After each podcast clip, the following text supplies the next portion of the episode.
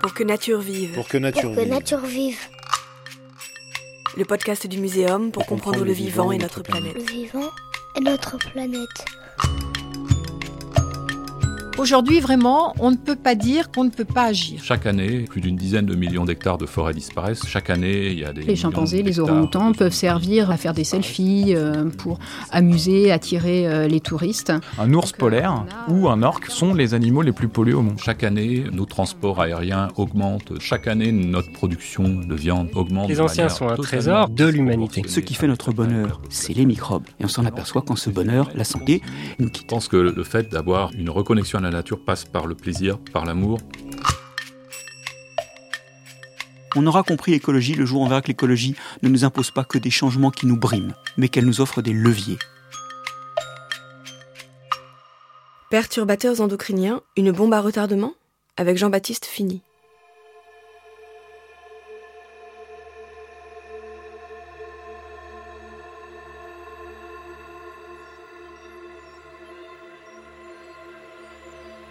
Imaginez une armée dont les troupes augmentent de façon exponentielle, savent avancer camouflées et face auxquelles peu d'armes sont efficaces.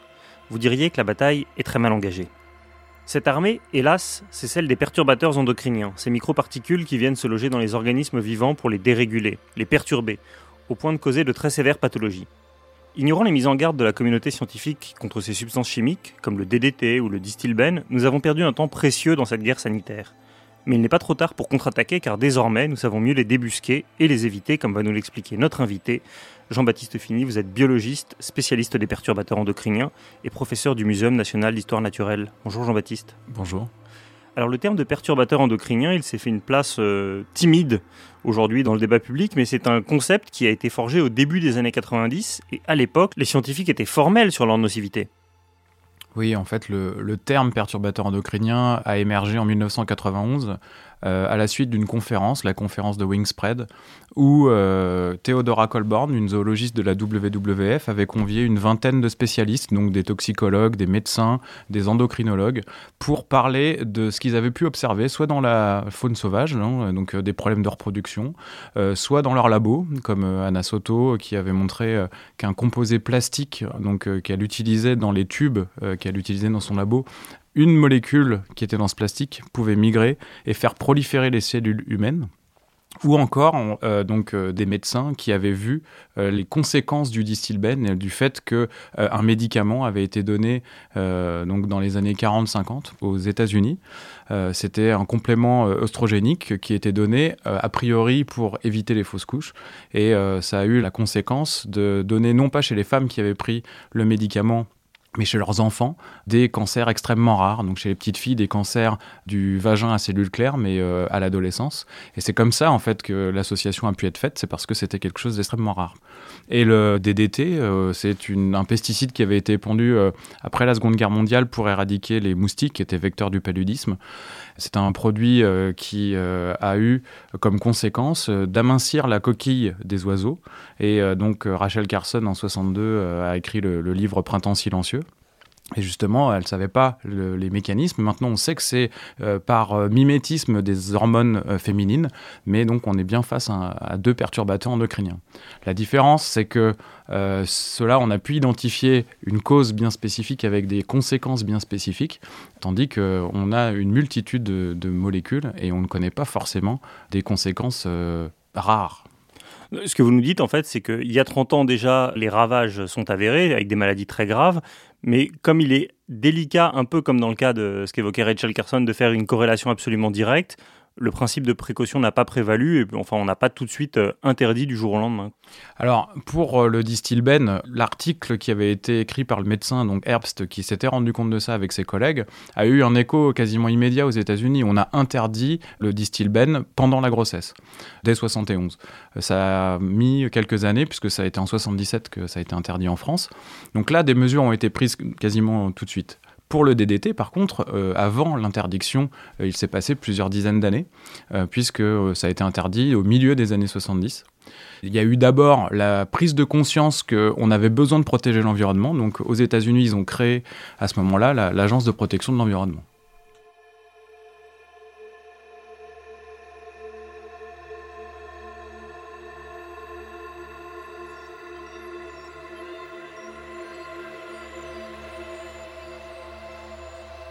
Ces perturbateurs euh, endocriniens, ils se répandent absolument partout. Ils sont présents euh, dans l'air, dans l'eau, les aliments. Alors quand j'ai dit ça, j'ai un peu tout dit et rien dit. Est-ce que vous pourriez être un peu plus fin que moi et nous dire où ils se nichent? Oui, en, fait, ce qu'il faut voir, c'est qu'on a une augmentation quasiment exponentielle du nombre de molécules chimiques qui sont produites. On entend souvent le nombre de 100 000 substances euh, chimiques.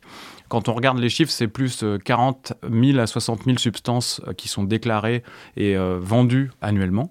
Donc euh, sur ces euh, 60 000 substances, on en a 6 000 qui sont euh, surreprésentées, euh, avec 99% de la production mondiale.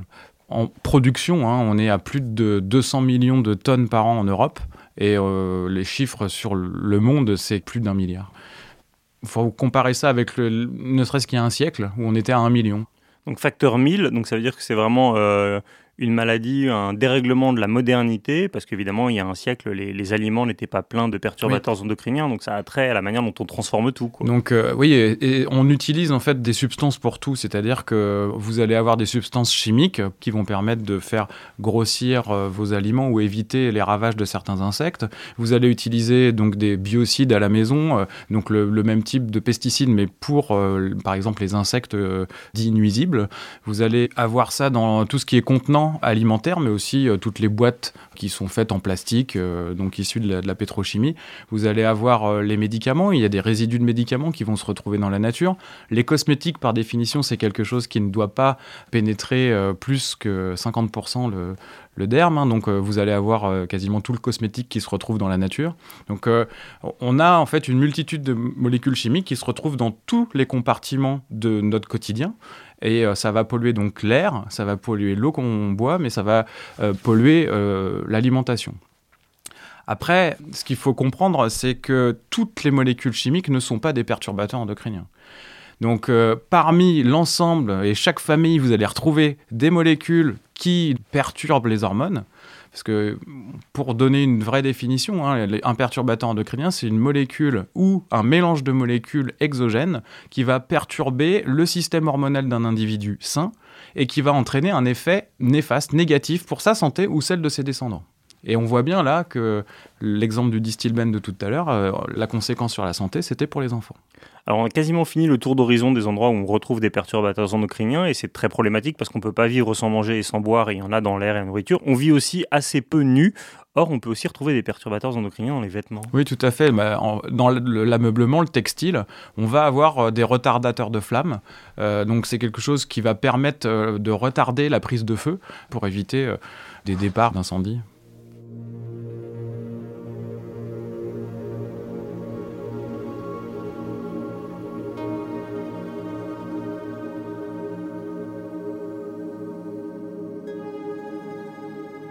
Quittons deux secondes euh, l'espèce humaine, puisque effectivement les perturbateurs endocriniens ils s'attaquent à l'ensemble du vivant.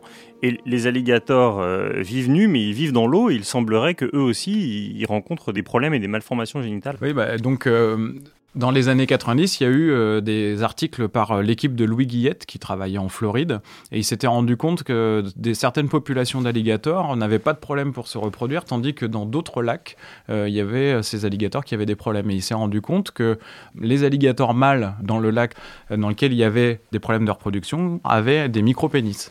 Et il a pu faire la corrélation avec l'épandage, donc plusieurs dizaines d'années auparavant, avec le pesticide DDT. Donc tous ces alligators avaient des concentrations non négligeables du métabolite, donc de l'élément transformé de ce pesticide dans le sang.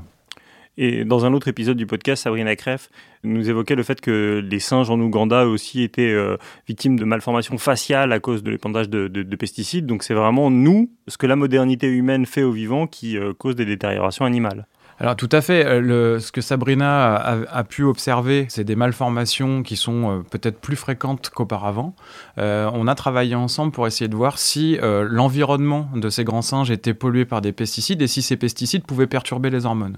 Alors bien sûr, c'est des preuves indirectes, mais le fait que les pesticides qui sont retrouvés dans l'environnement de ces singes peuvent perturber le système hormonal, bah, c'est déjà une preuve comme quoi euh, on n'est pas dans un milieu inerte et que des conséquences inconnues euh, peuvent sortir en fait de ça. Donc ces perturbateurs, ils s'attaquent gravement à, à l'ensemble du vivant, mais comment est-ce qu'on peut expliquer précisément qu'ils puissent aussi bien euh, susciter de l'infertilité chez l'homme que chez les alligators? Eh bien, ce qu'il faut comprendre, c'est que les hormones, c'est des messagers chimiques. Ça va permettre la communication via la circulation sanguine entre le cerveau et des organes qui produisent ces hormones. Euh, ce qu'il faut voir, c'est que ces hormones sont conservées parmi euh, l'ensemble du vivant. On a les vertébrés euh, qui ont la même hormone thyroïdienne, donc ça a même été découvert comme ça. Hein. On a donné des, morceaux de muscles ou de thyroïde de cheval à des têtards et on a vu que ceux qui avaient mangé la thyroïde se métamorphosaient beaucoup plus vite. Et donc on a une sorte de conservation de cette endocrinologie qui fait que lorsqu'une molécule va impacter un être vivant, il y a de grandes chances que les autres êtres vivants, dont l'homme, puissent être impactés. Donc c'est un peu une hérésie de penser qu'on peut contrôler le vivant. On ne peut pas contrôler le vivant. Et donc les hormones, c'est une cinquantaine de molécules chimiques. Euh, on connaît euh, bien sûr euh, celles qui sont produites par les gonades, donc la testostérone et le stradiol, ou la progestérone, mais on a aussi des tissus, comme le tissu adipeux, ça va produire des hormones. On a un chef d'orchestre de l'ensemble de ces hormones qui est au niveau du cerveau. Et en fait, les hormones on va, vont avoir des rôles différents parmi les espèces. Hein. Alors il y a des grandes fonctions comme la reproduction qui sont conservées. Donc le même produit chez l'alligator va produire une infertilité. Et chez euh, l'humain, donc le DDT, ce qui a été vu, c'était euh, un doublement de l'incidence du cancer du sein. Euh, on peut avoir aussi une modification, donc une, non-métamorphose des amphibiens. Donc euh, on sait que les amphibiens sont particulièrement touchés par une pollution chimique. Hein. On a un déclin de 43% des espèces, on a un déclin des oiseaux. On ne voit pas forcément un déclin de l'être humain. Mais par contre, on voit une augmentation de certaines maladies. Euh. mais on a des molécules qui vont avoir des rôles clés pendant des moments du développement. On va pas avoir besoin des hormones de la même façon quand on est un fœtus, quand on est un adulte. Quand on est un fœtus, les hormones vont avoir un rôle dans la prolifération des cellules, dans la mise en place de notre être. Et ensuite, on va avoir une sorte de régulation. Le cerveau va savoir que ces niveaux-là sont les niveaux à atteindre tout le temps. Et le système de balance, donc euh, quand on va avoir une agression chimique, notre corps va toujours essayer de remettre les niveaux euh, comme on lui a appris. Si cette mise en place-là, est mal faite, on a les conséquences qui sont irréversibles pour l'ensemble de la vie un adulte qui n'a pas été exposé et qui a une bonne balance, il va pouvoir se battre contre euh, des agressions euh, de façon plus efficace que si euh, en fait tout ça a été mal mis en place. Donc voilà, on peut se rendre compte que ces molécules chimiques, elles vont agresser le vivant dans son ensemble, mais les conséquences sont pas forcément les mêmes en fonction des espèces.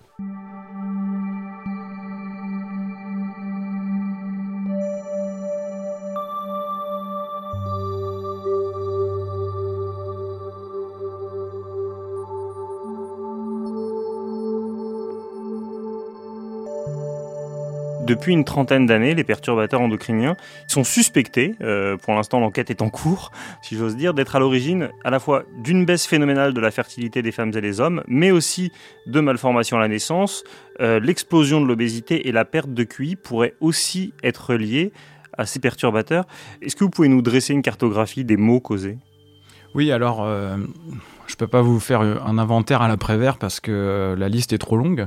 Et puis, euh, on ne connaît pas forcément les conséquences. On est en train de voir que la perturbation du système hormonal peut aussi avoir une influence sur notre système immunitaire. Ce que je peux dire par contre, c'est que on est face à une augmentation des gens qui vont recourir à la procréation assistée depuis une vingtaine d'années. On a une baisse de la qualité du sperme chez les hommes. On a une augmentation de l'obésité et des maladies métaboliques, donc diabète de type 2.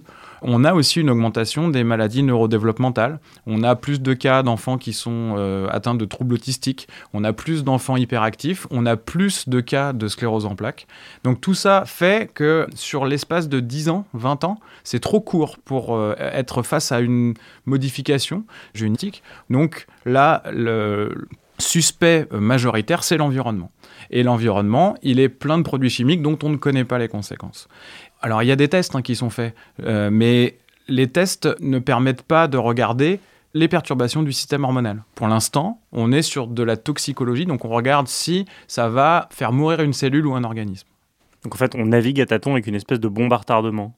Euh, vous avez raison, on a des conséquences qui peuvent être visibles que des dizaines d'années après pour l'homme. C'est-à-dire que, euh, par exemple, on sait que le stock d'ovocytes, il est fait à la naissance. Si euh, on a une infertilité, ça se verra que pendant l'âge dans lequel on a envie d'avoir des enfants. L'incidence et le doublement du cancer du sein, il s'est vu 50 ans après pour les, les, femmes qui avaient été exposées in utero au DDT. Donc on ne peut pas avoir de certitude à 100% de la cause d'une maladie. Et ce qui est différent un peu de ce qu'on a dit tout à l'heure avec le distilbène, c'est que euh, vous avez des maladies qui sont des maladies qu'on a l'habitude de rencontrer. Donc ce pas des maladies rares, mais c'est une incidence qui va augmenter.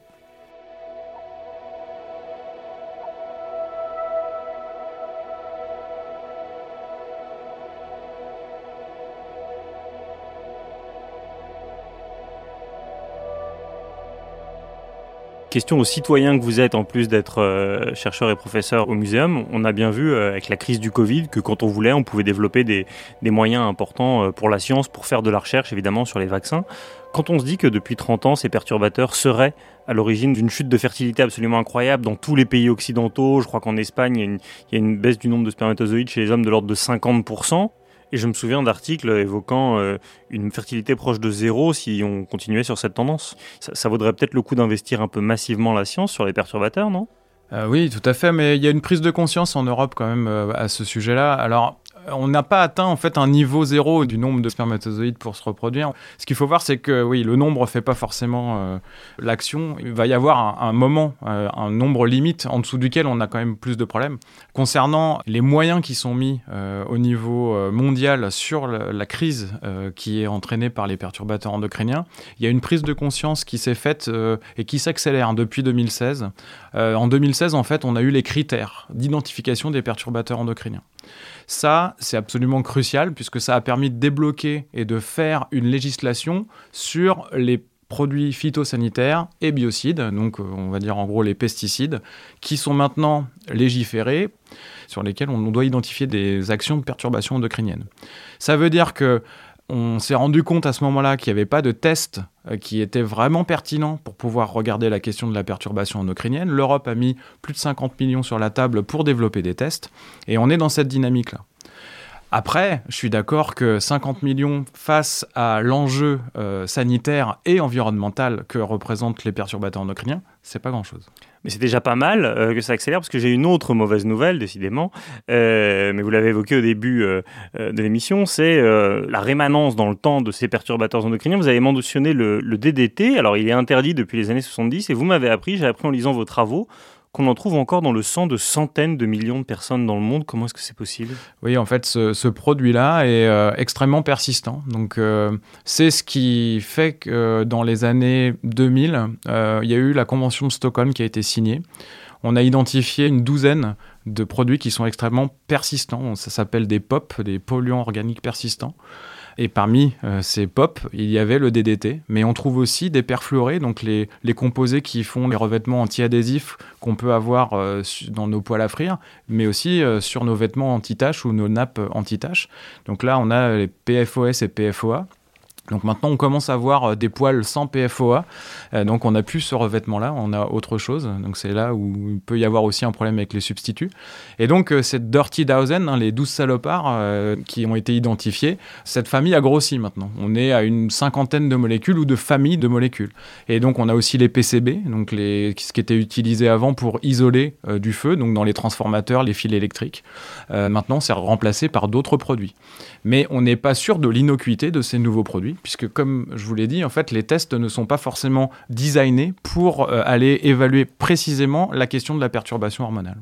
Mais est-ce que ça veut dire que c'est des substituts du DDT qui nous restent dans le sang Ou est-ce que ça veut dire que c'est toujours le DDT qui aurait laissé des traces euh, dans les sols et qui nous empoisonne encore 50 ans après? Donc c'est le DDT qui a été épandu. Euh, alors il y a euh, dans cette convention de Stockholm dont je parlais, au, qui liste des produits qui sont persistants dans l'environnement, on n'a pas tous les pays qui l'ont signé. Et il y a des pays qui ont signé mais qui ne l'appliquent pas. Donc, euh, il peut y avoir une utilisation encore à l'heure actuelle de certains produits qui sont interdits parce que extrêmement persistants. À côté de ça, vous avez donc une rémanence dans les sols, mais vous avez une rémanence dans les êtres vivants. Et cette euh, accumulation va se faire d'autant plus forte si vous avez un tissu adipeux, donc du gras, dans lequel vous allez avoir ces molécules qui vont s'accumuler.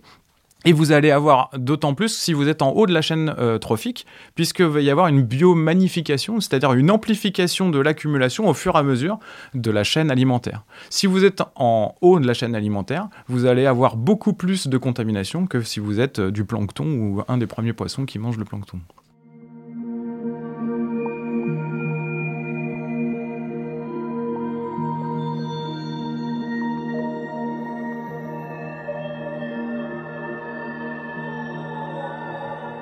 En plus d'avoir empoisonné les sols, les perturbateurs endocriniens, ils envahissent euh, les océans et leurs habitants, et donc de très petites quantités de perturbateurs peuvent infecter de très grandes masses. Aussi très simplement, euh, quelles menaces planent actuellement sur les océans de la planète? On a euh, de nombreuses molécules qui peuvent se retrouver dans l'océan. On sait qu'un tiers des plastiques qui sont produits sur la planète va se retrouver euh, dans l'océan, donc euh, non recyclés. Et on sait que dans certains plastiques, euh, on a des assouplissants, donc des phtalates, qui sont identifiés comme des perturbateurs endocriniens. Vous avez le composant même du plastique, les phénols, donc le bisphénol A, hein, qui est assez bien connu. C'est une molécule qui, quand elle est polymérisée, faisait les plastiques assez durs qui faisaient les bonbonnes à eau avant. Donc toutes ces molécules-là sont pas forcément liées de façon stricte au support et donc peuvent se retrouver sous forme libre ou alors sous forme de microparticules qui vont ensuite être ingérées par les organismes vivants. Et cette accumulation dans les organismes et ensuite euh, lors de la chaîne alimentaire fait que un ours polaire ou un orque sont les animaux les plus pollués au monde. Et donc en fait, on a tort de visualiser uniquement le fameux euh, sixième continent de plastique comme étant le, le, principal danger. Il y a aussi le fait que quand ces plastiques se désagrègent, les microparticules qui circulent dans les eaux sont largement aussi dangereux. C'est une question qui est vraiment débattue. Est-ce que les microplastiques et les nanoplastiques ont des effets par eux-mêmes? Est-ce que ce sont des vecteurs pour euh, justement l'action des perturbateurs endocriniens? Donc des molécules qui vont pouvoir pénétrer plus facilement dans notre organisme ou dans nos cellules avec ces nanoplastiques C'est vraiment une question d'actualité. Il y a des projets qui euh, euh, sont soumis pour essayer de répondre à cette question qui est cruciale parce que forcément, euh, si on rajoute, on a une synergie d'action entre des molécules qui sont normalement inertes avec des molécules qui sont utilisées pour juste la formulation du plastique, on va se retrouver face à un gros gros problème dans quelques années. Alors, le, le leitmotiv un peu de tous vos propos sur les perturbateurs endocriniens, c'est que euh, s'agirait un peu d'une course entre le législateur et les industriels, où malheureusement le législateur euh, a souvent un, train de retard. En France, là récemment, on vient de bannir le, plastique dans les cantines scolaires, donc c'est un sujet qui concerne quand même 12 millions d'enfants, et ils vont être remplacés par du cellulose. Euh, vous avez été, je crois, euh, auditionné par la commission d'études sur ce sujet. Est-ce que vous êtes inquiet? Est-ce qu'on peut être rassuré à propos du cellulose? Oui, euh, donc cette loi, la loi Egalim, vise à interdire les plastiques à usage unique et vise à, l'horizon 2025 l'interdiction euh, des contenants alimentaires en plastique dans les euh, restaurations collectives. Un des substituts qui est proposé et qui a l'air d'être séduisant, c'est justement ces barquettes en cellulose, mais dans lequel on a un petit peu de plastique forcément pour assurer l'étanchéité. Moi, ce que je veux dire, c'est Attention, on a déjà fait des erreurs dans le passé, ne reproduisons pas les mêmes erreurs. La France a interdit le bisphénol A dans les contenants alimentaires en 2015. Ça lui vaut une place de leader européen, mais voire mondial, donc on est quand même assez en avance sur la question des perturbateurs endocriniens. Mais on a substitué par quelque chose qui finalement se révèle être pas plus nocif, mais en tout cas au moins aussi nocif que le bisphénol A, puisqu'on a utilisé des bisphénols S et F. Donc ils étaient moins documentés à l'époque. On se rend compte maintenant que euh, cette nocivité et les actions euh, qui sont vues, hein, donc euh, sur euh, par exemple la maturation de la glande mammaire, sur une puberté un peu plus précoce, sur le développement et la prolifération de certaines cellules, en fait on a des choses qui sont similaires. Donc là ce que je, veux juste faire voir, c'est qu'il serait important pour les nouvelles molécules qui sont mises sur le marché ou pour les substituts qui sont envisagés quand on retire quelque chose, de tester au préalable ces nouveaux substituts, ces nouvelles formulations, en prenant en compte les tests qui existent et qui sont pertinents pour regarder la question de la perturbation hormonale. En clair, vous dites qu'il ne faut pas euh, revenir aux assiettes en porcelaine pour tous, ce qui risquerait de faire bah, de la c'est, casse. c'est ce qu'à Limoges, ils, ils veulent revenir et ils ont pensé à mettre de la porcelaine justement dans les crèches. Donc euh, on ne peut pas généraliser ça partout. Et il y a bien sûr des contraintes au niveau logistique. Je suis bien conscient que maintenant, dans certaines cantines, il n'y a plus l'espace pour pouvoir faire la cuisine, il n'y a plus l'espace pour pouvoir euh, réchauffer correctement, faire la vaisselle, mais euh, on peut utiliser des contenants qui sont inertes. On peut se dire que du verre comme de l'inox sont des choses qui étaient utilisées auparavant, et on peut revenir à ça. Alors c'est sûr que ça va entraîner une euh, modification euh, des comportements puisqu'on va être obligé de le laver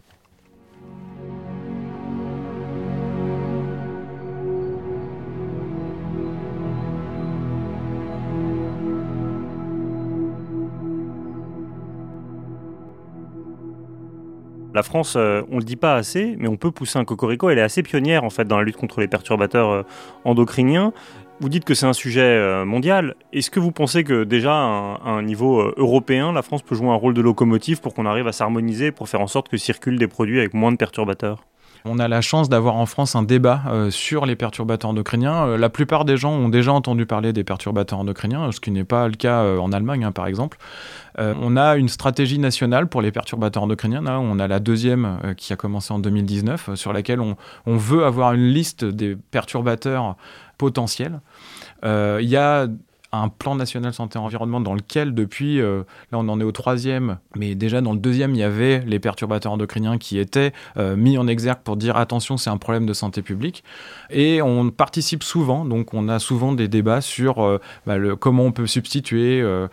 donc la France a vraiment un rôle de leader. C'est la France qui a interdit le bisphénol A dans les contenants alimentaires. toujours en Europe, ça n'a pas été reconnu comme un perturbateur endocrinien. Hein. L'EFSA n'a toujours pas dit qu'il y avait un problème à diminuer la dose journalière acceptable. L'EFSA, c'est l'agence européenne euh, de sécurité alimentaire. Donc on n'a toujours pas un consensus au niveau européen, mais la France fait figure de fer de lance hein, pour les perturbateurs. Et récemment, euh, il y a un site euh, donc, qui s'appelle idlist.org, je crois. En fait, c'est une liste des perturbateurs endocriniens potentiels qui a été faite à l'initiative de cinq pays, dont la France, avec le Danemark, la Belgique, les Pays-Bas et la Suède.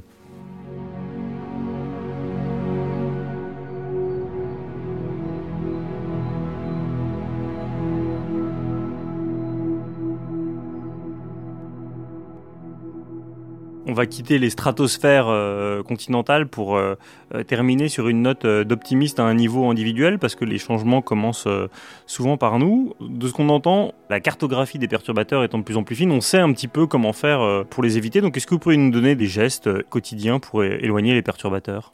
Donc, euh, vous avez compris, hein, au niveau législatif, il faut faire des tests avant de les mettre sur le marché. Mais maintenant, nous, on, peut également agir à notre niveau. Euh, vous avez raison. On peut, euh, d'une part, laver nos habits quand on les achète, parce que souvent, il y a une couche de produits chimiques qui est là pour la conservation. Donc ça, il faut laver avant de les porter. il faut aérer son environnement intérieur.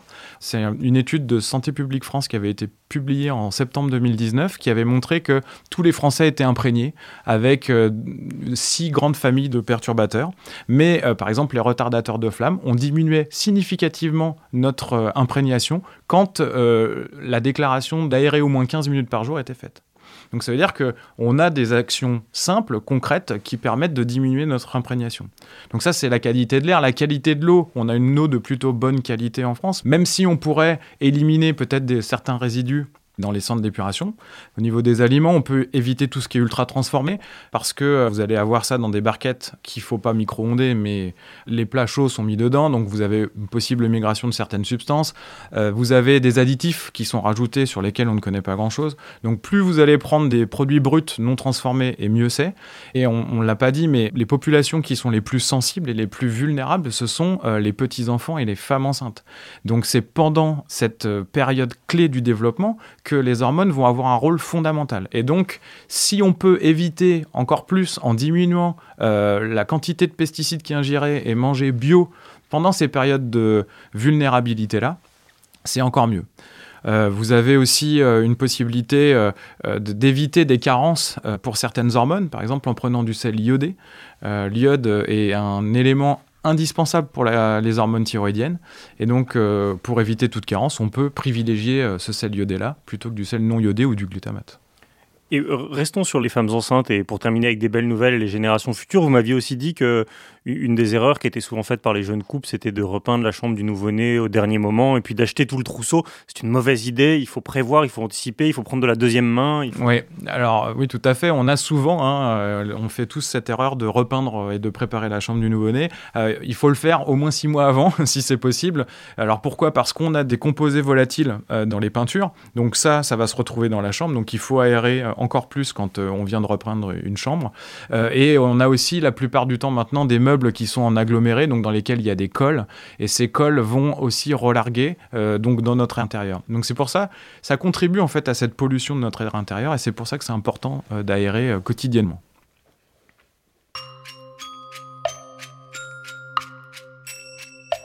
Dans cet épisode, vous venez d'écouter Jean-Baptiste Fini, biologiste spécialiste des perturbateurs endocriniens professeur du Muséum national d'histoire naturelle, interviewé par Vincent Hédin. Pour que nature vive. Un podcast produit par le Muséum national d'histoire naturelle et création collective, en partenariat avec le ministère de la Transition écologique et le ministère de l'Enseignement supérieur, de la Recherche et de l'Innovation. Pour la réédition du livre Avant que nature meure de Jean Dorst, Robert Barbeau, professeur au Muséum, a écrit une postface intitulée Pour que nature vive, qui a inspiré le titre de ce podcast.